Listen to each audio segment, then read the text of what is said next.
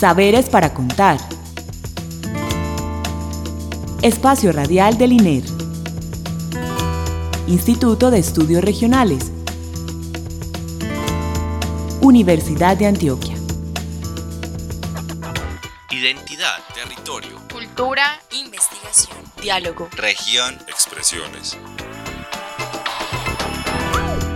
Saberes para contar.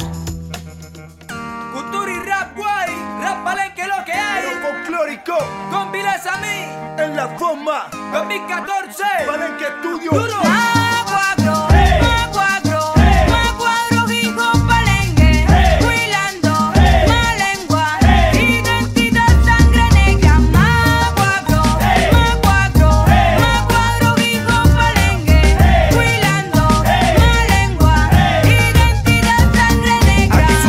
Huila chichial en guaripalengue. Hace mezclaje borraco bullerengue. Tambora marimbula, tambor maracaya marón. Así na cuadro mi hace zona cabrón. Sin trombón, ya, trompeta ni. Buenas noches. Una vez más, les damos la bienvenida y saludamos a las personas que cada noche sintonizan nuestro programa Saberes para Contar. Les agradecemos por su compañía y el interés en los diferentes temas que abordamos en este programa radial del Instituto de Estudios Regionales de la Universidad de Antioquia, que enlaza los territorios y los saberes en diálogo para la producción de conocimiento pertinente, crítico y transformador. Agradecemos a Beatriz Elena Mejía Mejía, directora de la emisora cultural Universidad de Antioquia, y a Carlos Mauricio Hernández Holguín, nuestro apoyo técnico en la grabación de este programa, quien además está haciendo su labor desde el municipio de Santa Fe de Antioquia. Hoy tendremos el último programa de la serie Racismos y Antirracismos, que realizamos con el apoyo del programa de estudios de las africanías de la Universidad de Antioquia para conmemorar el mes de la herencia africana en nuestro país y celebrar la abolición de la esclavitud en Colombia, la cual se realizó el 21 de mayo de 1851. En este especial hemos tenido la oportunidad de compartir con invitadas maravillosas que nos han compartido sus trayectorias, las experiencias y procesos que han gestado y acompañan y que han incidido desde la pedagogía, el activismo y la academia en las luchas que desde distintas voces se han levantado en contra del racismo. Le doy un afectuoso saludo y la palabra a la profesora Natalia Quiseno Toro, quien ha sido nuestra moderadora invitada en este especial.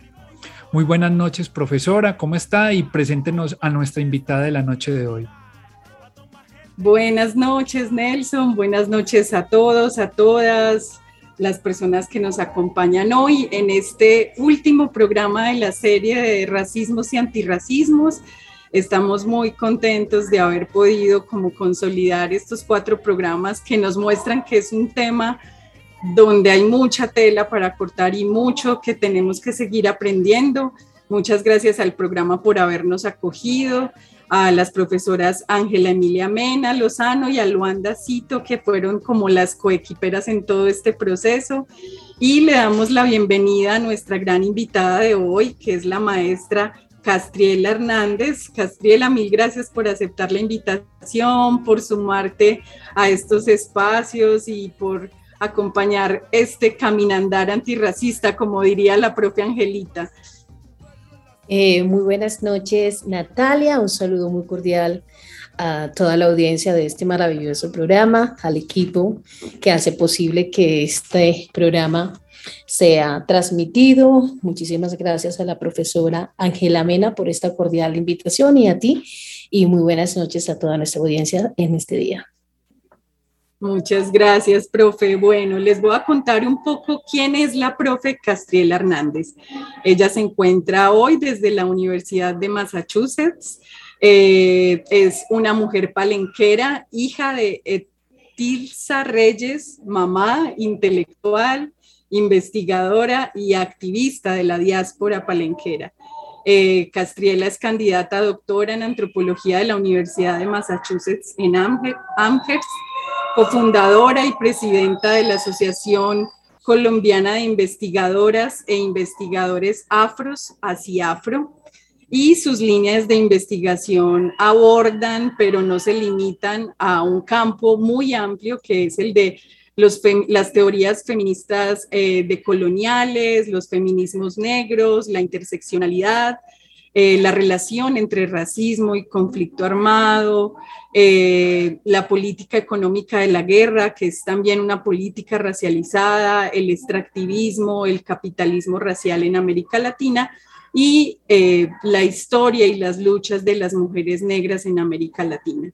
la profe Castriela es autora de varios artículos y capítulos de libros, uno que quisiera destacar la noche de hoy para que nuestros oyentes lo busquen, lo compren, lo, consigan, es em, el, el, capítulo que está en el libro Demando mi libertad, mujeres negras y sus estrategias de resistencia en la Nueva Granada, Venezuela y Cuba entre 1700 y 1800, un libro que fue editado por la profesora Aurora Vergara Figueroa y por Carmen Cosme.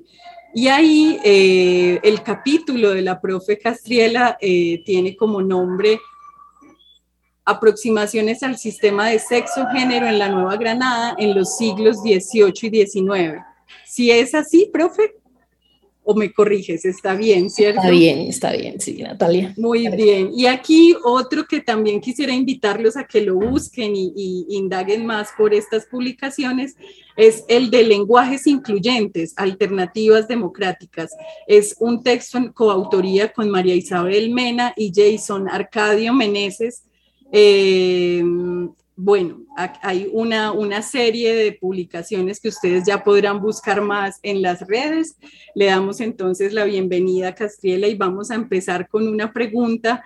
Como ustedes ven, eh, la profe Castriela como presidenta y cofundadora de, de ASIAFRO Hoy quisiéramos que nos apoyara eh, dándonos luces y, alimentando la discusión sobre lo que son los racismos epistémicos. Y la primera pregunta que te quisiera hacer, Castriela, entonces es cómo en tu perspectiva ves que opera el racismo en el mundo académico, en la investigación, en la producción de conocimiento y cómo podríamos explicarle a los oyentes qué es eso del racismo epistémico. Eh, muchísimas gracias, Natalia, por esa eh, breve pero sentida introducción. Desde luego, eh, es mucho lo que en estos momentos, digamos, y en este momento precisamente de la, de, la, del panorama nacional en términos de, de, que nos encontramos en un proceso electoral, creo que esta, este debate y estas discusiones son supremamente importantes. Y allí eh, investigadores, investigadoras, académicos y académicas eh, de la diáspora africana, afrodescendientes o quienes trabajamos los temas de las afrodescendencias, tenemos eh, un gran compromiso y mucho que decir en ese sentido. Cuando desde las mujeres negras, feministas, decoloniales, como me autodefine, autorreconozco, planteamos el debate y la discusión sobre los, diferentes tipos de, o el racismo epistémico, eh, también a veces nombrado o eh, teorizado también como eh, formas de, de, racismo de exclusión. es una forma de de exclusión epistémica, para ser precisa en, ese sentido. Entonces, algunos lo teorizan como esas exclusiones epistémicas desde nuestro lugar, desde nuestro sentir desde de las trayectorias y los resultados de las investigaciones que hemos adelantado. Entonces, hablamos de que más que un racismo eh, o más que el, las exclusiones epistémicas, cuando estamos hablando de los sujetos racializados negativamente, en este caso poblaciones negras, afrodescendientes, para incorporar poblaciones afrocolombianas, palenqueras, raizales y negras, pero también contra los pueblos indígenas. Entonces, aquí estamos hablando más que de eh, exclusiones epistémicas, de un racismo epistémico. Entonces, en ese sentido, cuando hablamos del racismo epistémico en el mundo, en el campo de la academia, hay que verlo desde diferentes lugares. Desde luego está desde lo que tiene que ver incluso cómo el mismo mundo de la academia cierra eh, de manera muy frecuente las posibilidades a otras formas de producción de conocimientos, a, otras formas de producción de saberes o cuando de alguna manera lo que se produce desde las dinámicas y los sentires y la cotidianidad de las comunidades y de los pueblos negros e indígenas y se lleva a la academia, entonces no es reconocido regularmente como una producción científica sino simplemente como experiencias que hacen parte de la cotidianidad del investigador, pero que no tienen ese carácter y ese rigor. Lo hemos visto precisamente cuando iniciaban esto de la, de la campaña, cuando eh, aparece todo este tema de, de cómo entendemos o cómo se vive y se entiende el vivir sabroso, por ejemplo, o cuando se utilizan los términos mayoras y mayores, que no solamente los utilizamos los pueblos negros, afrocolombianos, palenqueros y razales, sino que también los pueblos indígenas en Sudamérica también lo utilizan de manera muy frecuente y hace parte de sus formas de construcción de saberes, pero que en muchos campos, incluyendo el campo académico, no se le da el suficiente rigor. Incluso hay experiencias que he tenido la oportunidad de, de, de, de vivir, eh, no solamente que, que me haya sucedido, sino también a colegas que no solamente son afrodescendientes, sino indígenas, en donde su producción académica no es valorada lo suficientemente como para poder, por ejemplo, alcanzar, como se dice en los Estados Unidos, un tenure track, que es una posición de permanencia en las instituciones de educación superior en los Estados Unidos, porque no se considera que ese tipo de trabajo, por ejemplo, en cuando se trabaja eh, lingüística, antropología lingüística, se trabaja con esas eh, formas y estructuras particulares de construcción de las lenguas y de las lenguas y los idiomas de los pueblos eh, considerados nativos o pueblos indígenas y también afrodescendientes. Entonces, y se trata de hacer un proceso de revitalización de estas lenguas cuando esas investigaciones son adelantadas por académicas eh, intelectuales indígenas o afrodescendientes, en este caso particular, entonces no se le da el suficiente valor y rigor a esas producciones. Claro está que cuando son otros investigadores no pertenecientes a este tipo de poblaciones, entonces sí se les da. Entonces allí estamos viendo cómo el mundo académico se convierte eh, en una estructura,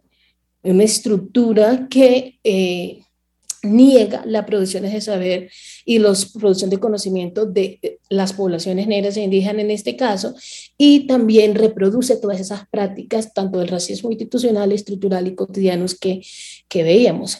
También sucede con, aquí mezclé un poco tanto las experiencias como profesionales dentro del campo de la academia, pero también como las experiencias en cuanto a los resultados de nuestras investigaciones o la producción de conocimiento que hacen parte de nuestras dinámicas y experiencias, no solo como académicas, sino como activistas y pertenecientes a unas poblaciones muy particular, no solamente, no solamente aquí en Colombia, sino también en la región de Sudamérica y América Latina, poco como para hacer un panorama muy amplio sobre cómo entender un poco esto de eh, el racismo epistémico.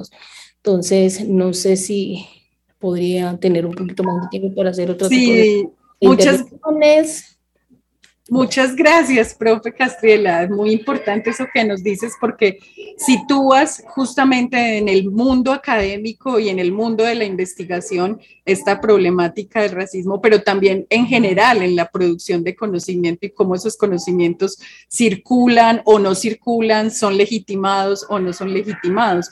Y ahí yo quisiera darte entrada para que tú nos contaras un poco más ¿Qué es Afro y por qué podríamos pensar eh, Afro una apuesta antirracista muy necesaria en nuestro país? Porque también eso que nos muestras de ese racismo en el mundo académico es muy naturalizado y también negado, lo solemos negar, todo el tiempo decimos que eso no sucede. Cuéntanos un poco qué es Afro y cómo le apuesta a combatir esa, esa, esa historia de racismo. Gracias por la pregunta y por darle esta oportunidad a la CIAFRO de que muchos y muchas podamos conocer qué somos. La Asociación Colombiana de Investigadoras e Investigadores Afros, hacia Afro, es parte de, de un caminar, y yo creo que eso es importante, de un caminar que de muchos años de muchos años que fue posible concretar eh, eh, precisamente en los tiempos de la pandemia, cuando el confinamiento, producto del COVID-19, nos mantuvo dentro de estas dinámicas de la virtualidad y que de alguna manera nos permitió a muchos y muchas eh, investigadoras e investigadores de la diáspora, de las africanías y de la diáspora afrodescendiente poder conectarnos eh, poner conectarnos, encontrarnos de manera virtual, compartir nuestros trabajos y producción de conocimiento, porque hay un campo bastante amplio dentro de la producción de conocimiento de las africanías, pero que poco se incluye dentro de los sílabos que se enseñan en las universidades o incluso en las escuelas. Entonces, nos reunimos, compartimos, debatimos, discutimos alrededor de cuáles son esos productos que están allí, pero que desafortunadamente, producto de este racismo epistémico, eh, no están incluidos y no son valorados lo suficientemente como para ser parte de, la, de los procesos de aprendizaje y de construcción de conocimiento y de formación de las nuevas generaciones. Entonces, con este sentir y con este, este caminar profundo y con este compromiso profundo por eh, darle relevancia a estas producciones de las africanías, entonces nos reunimos, como les decía, de manera virtual inicialmente, todos eh, estos académicos e investigadores de la diáspora afrocolombiana, palenquera, no tenemos hasta el momento rezales vinculados a los cuales aprovechamos este espacio para extender la invitación, desde luego muy cordial, a vincularse a la CIAFRO, y entonces decidimos constituirnos y formalizarnos. A CIAFRO, como siempre lo he planteado, no solamente dentro de este espacio, sino también en este trasegar y en este investigativo de lucha, es un poco eh, partiendo del, de de que es necesario, es necesario tener en cuenta todas esas experiencias subjetivas, estas subjetividades y formas de producción de conocimiento, tanto de mujeres, hombres y poblaciones afro-diversas, que regularmente son borradas de los registros históricos. Estas formas de eh, silenciamiento, podríamos llamarlo de esa manera, porque esa ha, sido, ha sido así básicamente, y de exclusión que incluso eh, digamos, se niegan a incluir incluso variables como raza, racismo, sexualidades, dentro de estos debates y estas dinámicas que están directamente conectadas con las dinámicas como eh, las dinámicas sociales, políticas y culturales de las poblaciones afro. Entonces, eso es supremamente importante.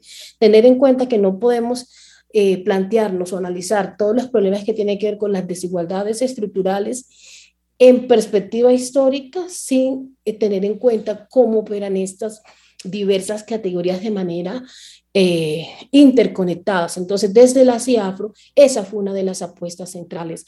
Eh, en estos dos últimos años tuvimos nuestro lanzamiento a través de dos actividades bastante nutridas, donde nos acompañaron no solamente investigadoras e investigadores de la asociación con diversos temas, incluimos temas de feminismos, de género, incluimos los temas sobre racismos, incluimos los temas que están relacionados con las dinámicas de la guerra y del conflicto armado, las, eh, la intelectualidad afrocolombiana. Entonces, en Asia Afro convergen todos estos temas y preocupaciones alrededor de todo lo que tiene que ver con esas construcciones históricas de las poblaciones afrodescendientes, no solamente en Colombia, sino también en América Latina y en la diáspora, como lo hemos mencionado de la Universidad de Antioquia. Tenemos el grato placer de contar con eh, intelectuales y académicas como la maestra Ángela Mena, que es parte de nuestra asociación, el compañero Arcadio Meneses, que también es parte de nuestra asociación, eh, incluso miembros de la junta directiva de la CIAFRO. Entonces, así como ellos, también tenemos a poetas maravillosas, como la profesora Miriam, la profesora Ginaida Cosio, tenemos intelectuales que están en Argentina, eh, la profesora Ania Coró, está también Andy Chaverra, entonces en Ecuador también tenemos intelectuales, el profesor Santiago Arboleda también es parte de la asociación, es decir, la ASIAFRO tiene un cúmulo de, eh, de apuestas investigativas y de aportes supremamente fundamentales, no solamente lo que tiene que ver con la producción, pero sino también y fundamentalmente porque están articuladas directamente con las dinámicas de lo cotidiano, de lo que pasa en el territorio y de lo que significa, o esa utopía de alguna manera de ese vivir sabroso de lo que tanto hablamos.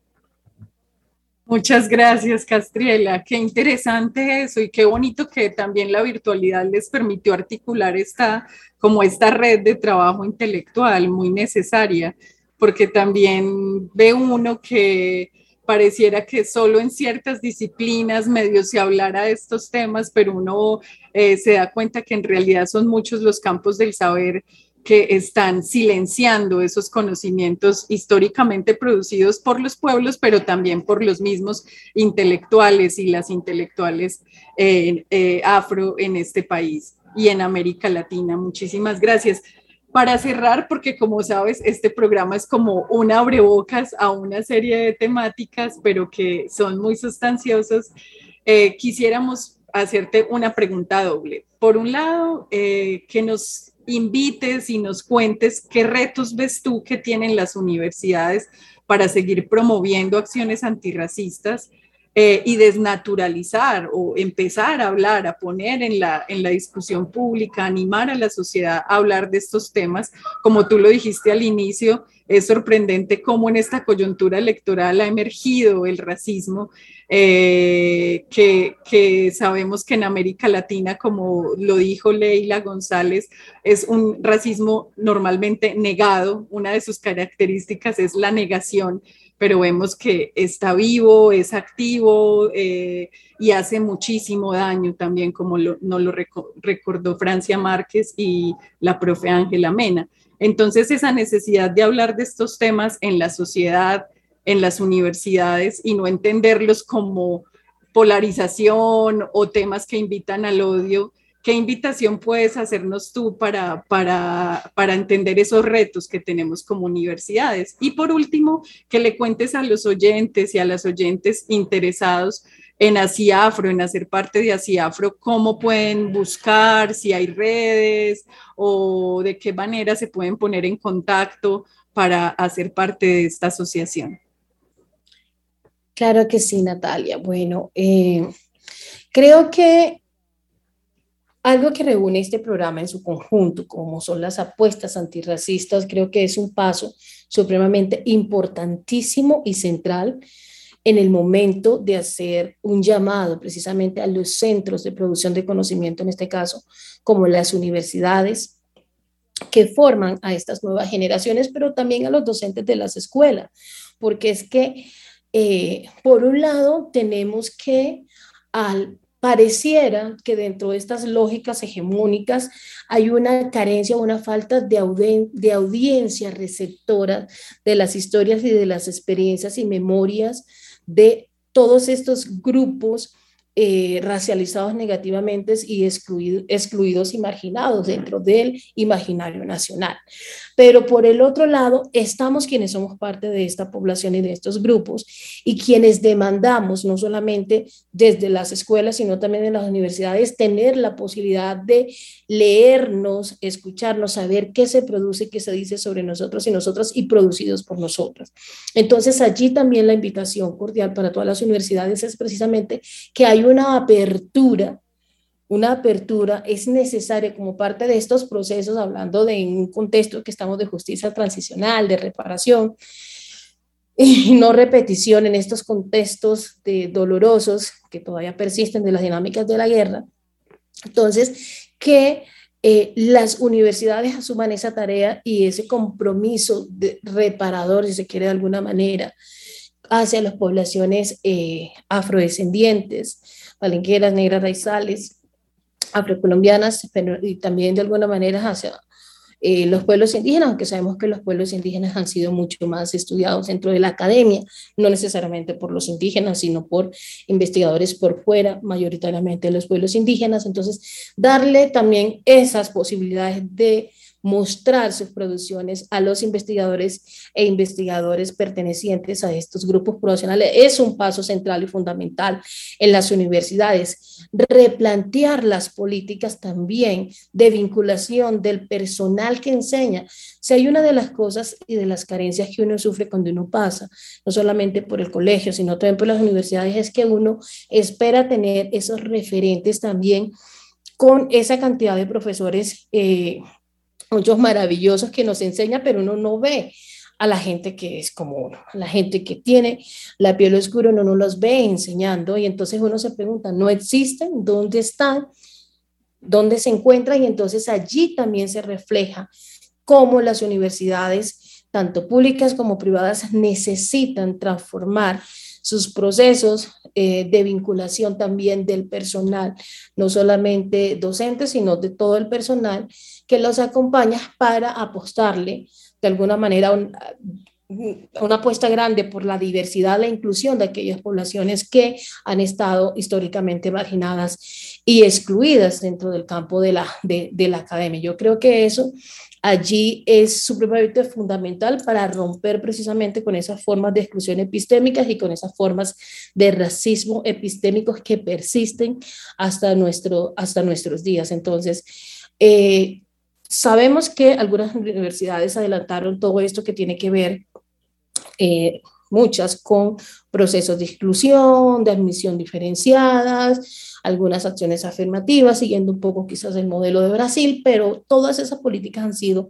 insuficientes, han sido insuficientes porque de alguna manera se digamos, se asumen o se incorporan esas políticas, pero por el otro no se plantean los debates profundos y fuertes que tienen que ver con la manera histórica como eh, categorías como raza y el racismo han permeado en el desarrollo y los pueblos afrodescendientes e indígenas, no solamente en Colombia, sino también en toda Sudamérica y América Latina. Entonces, creo que hay unas tareas y unos compromisos supremamente fuertes. Este espacio por parte de la Universidad Antioquia creo que es una apuesta muy importante para trabajarle y, y seguir apostándole a esas dinámicas antirracistas, y cierro diciendo que es supremamente clave fundamental que las universidades se vayan más allá de los edificios o de las estructuras de la arquitectura que las, que las rodean y que se vayan a, a, la calle, a las comunidades, a los pueblos, a los territorios, que experimenten esa cotidianidad y ese día a día para que puedan sentir y vivir lo que viven nuestras poblaciones y de esa manera poder tener conocimiento de primera mano para poder lograr unos procesos de incorporación real dentro de la academia de nuestros pueblos. Muchas gracias, profe. Profe, y muy rápidamente cuéntenos a los oyentes cómo vincularse a CIAPRO, si hay algún investigador, investigadora aquí escuchándonos. Claro que sí, tenemos un correo que es investigadoresafros.gmail.com. En estos momentos estamos haciendo un proceso de actualización eh, y dinamización de nuestra página web. Entonces ya en, yo creo que en menos de dos semanas, en estos momentos estamos en unos procesos de capacitación para que podamos tener allí toda la información, pero tenemos nuestras redes también en Instagram, tenemos canal de YouTube, tenemos también en Facebook, porque hay que estar dentro de estas dinámicas, desde luego, y poder mostrarlo, pero a través de ese correo nos pueden contactar eh, nuevamente investigadoresafro.gmail.com eh, allí nos escribe, nos dice eh, si están interesados, qué les interesa y desde luego nosotros les compartimos nuestra eh, política sobre nuestro proceso de admisión. Tenemos un proceso de admisión, un comité de admisiones de la CIAPRO que se encarga de estudiar las solicitudes de los que, investigadores e investigadoras que quieran ser parte de nuestra asociación y les respondemos obviamente con los pasos a seguir una vez hacemos los procesos de valoración. Más que evaluación, son procesos de valoración para saber en cuáles de nuestros cuadros, porque es que es importante entender, nosotros tenemos diferentes cuadros que son nuestras líneas de investigación y cada cuadro tiene diferentes líneas y proyectos, entonces son parte de la estructura de la asociación y tener las hojas de vida de los aspirantes, es saber cuáles son sus perfiles y de esa manera poder potenciarlo hacia esa, eh, ese cuadro y que alinea las líneas de investigación que desde la CIAFRO estamos eh, trabajando en estos momentos. Entonces, bienvenidas y bienvenidos todos y todas y todos los que quieran hacer parte de esta querida asociación, la primera asociación colombiana de investigadoras e investigadores afros en Colombia, hacia afro. Mil gracias, gracias Castriela, mil gracias por todo lo que nos compartiste esta noche. Dejamos ya a Nelson para que nos despida porque se nos acabó el tiempo. Bueno, yo también me uno a la despedida de la profesora y el agradecimiento a la profesora Castiel Hernández Reyes y le agradecemos también a nuestros oyentes por acompañarnos y sintonizarnos. Los esperamos el próximo lunes en un nuevo programa de Saberes para Contar que nos esforzaremos porque también sea de su interés con temas actuales que involucren las regiones y sus habitantes. Recuerden que pueden volver a escuchar y compartir este especial de racismo y antirracismos, una serie de cuatro episodios o los otros programas de Saberes para Contar que hemos hecho a la fecha a través de la página web de la Universidad de Antioquia ingresando al micrositio del INER o a través de nuestra página de Spotify. Cualquier duda o comentario sobre este u otro de los programas que hemos realizado hasta la fecha nos la pueden hacer llegar a través del correo electrónico comunicacionesiner.udea.edu.co. Que tengan un feliz resto de noche y les, y les deseo una bonita semana el pueblo que su ambiente lo tiene constantemente. Con vileza a mí, desde que surgió, la cultura de su pueblo bastante fortaleció. También mostró que es un grupo de jóvenes negros. Saberes para contar. Espacio Radial del INER. Instituto de Estudios Regionales. Universidad de Antioquia. Identidad, territorio, Cultura, investigación, diálogo. región, expresiones. Saberes para contar.